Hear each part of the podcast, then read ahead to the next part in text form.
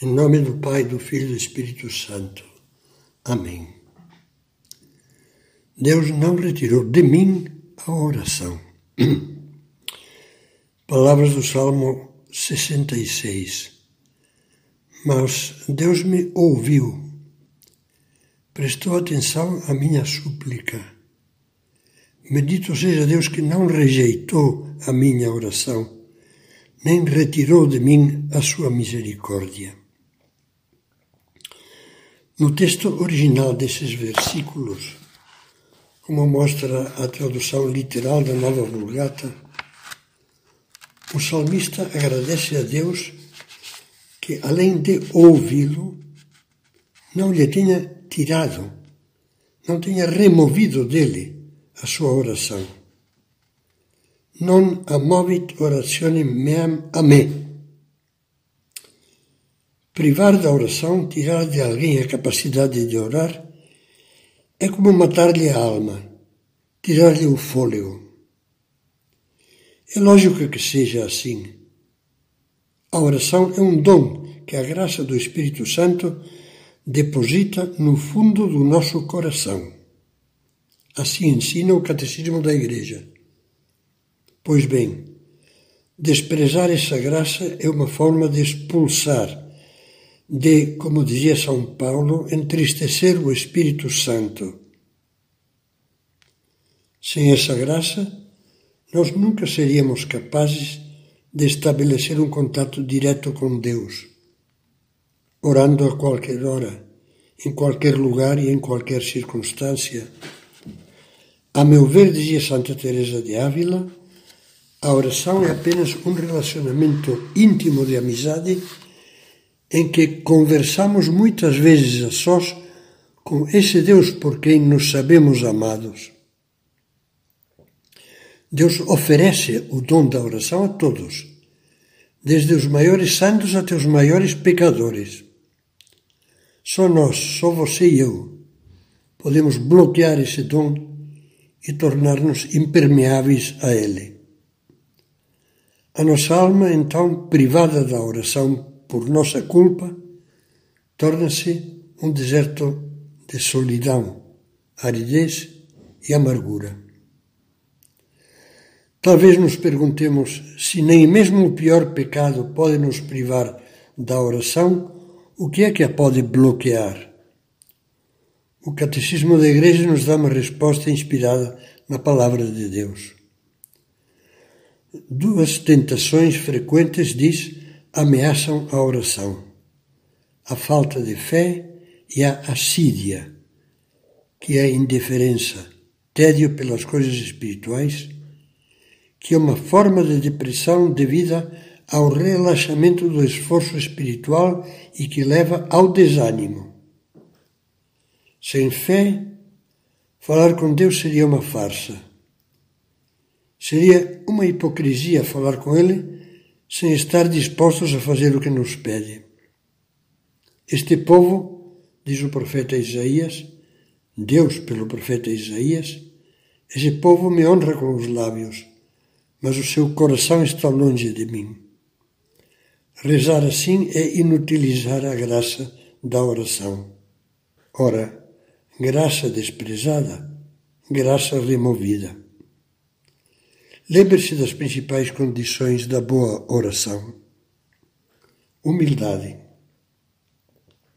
Jesus louva a oração do publicano no templo. Mantendo-se à distância, não ousava sequer levantar os olhos para o céu, mas batia no peito, dizendo: Meu Deus, tem piedade de mim, pecador. Eu vos digo que este desceu, desceu para casa justificado. O pedido de perdão é a condição prévia de uma, de uma oração justa e pura, diz o Catecismo.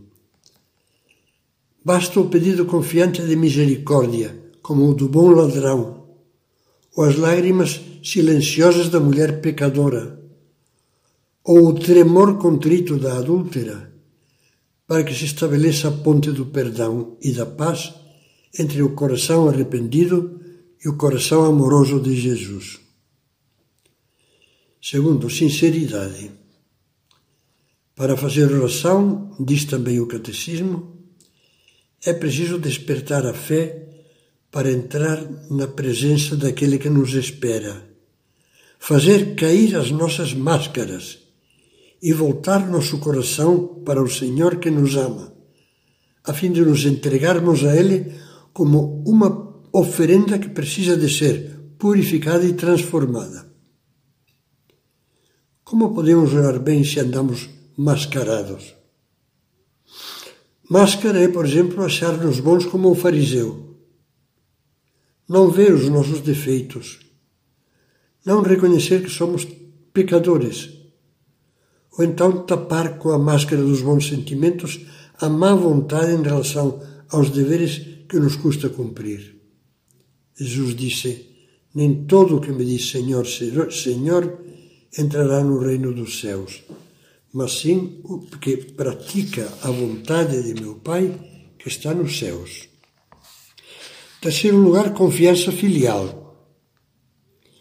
Quando os apóstolos pediram a Jesus: Ensina-nos a orar o Senhor respondeu: Quando orardes, dizei: Pai, santificado seja o teu nome, o Pai nosso.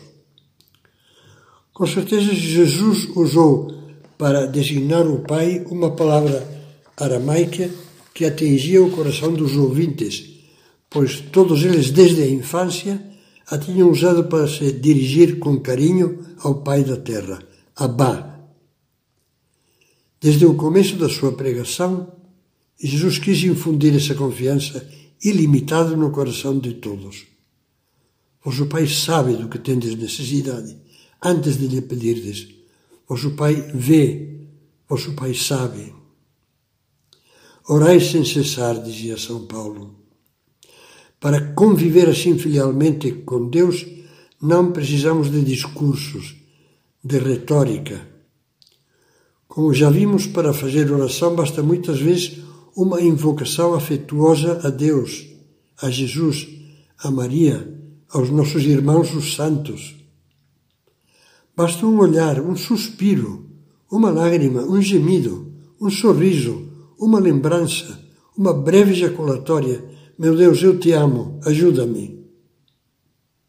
É claro que esse clima de serena intimidade com Deus precisa ser aquecido por momentos diários e semanais bem mais longos e intensos.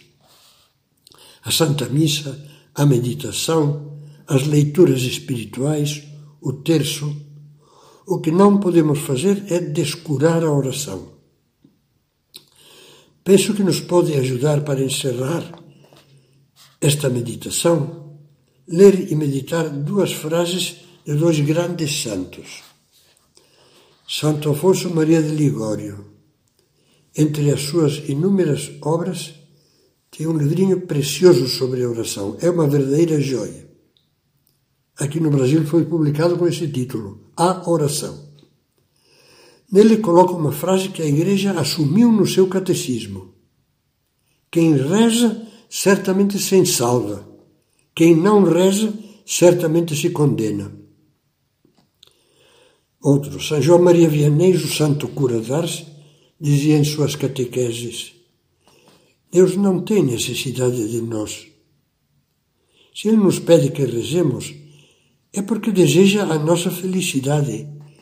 E essa felicidade só pode ser encontrada na oração. A oração é toda a felicidade do homem.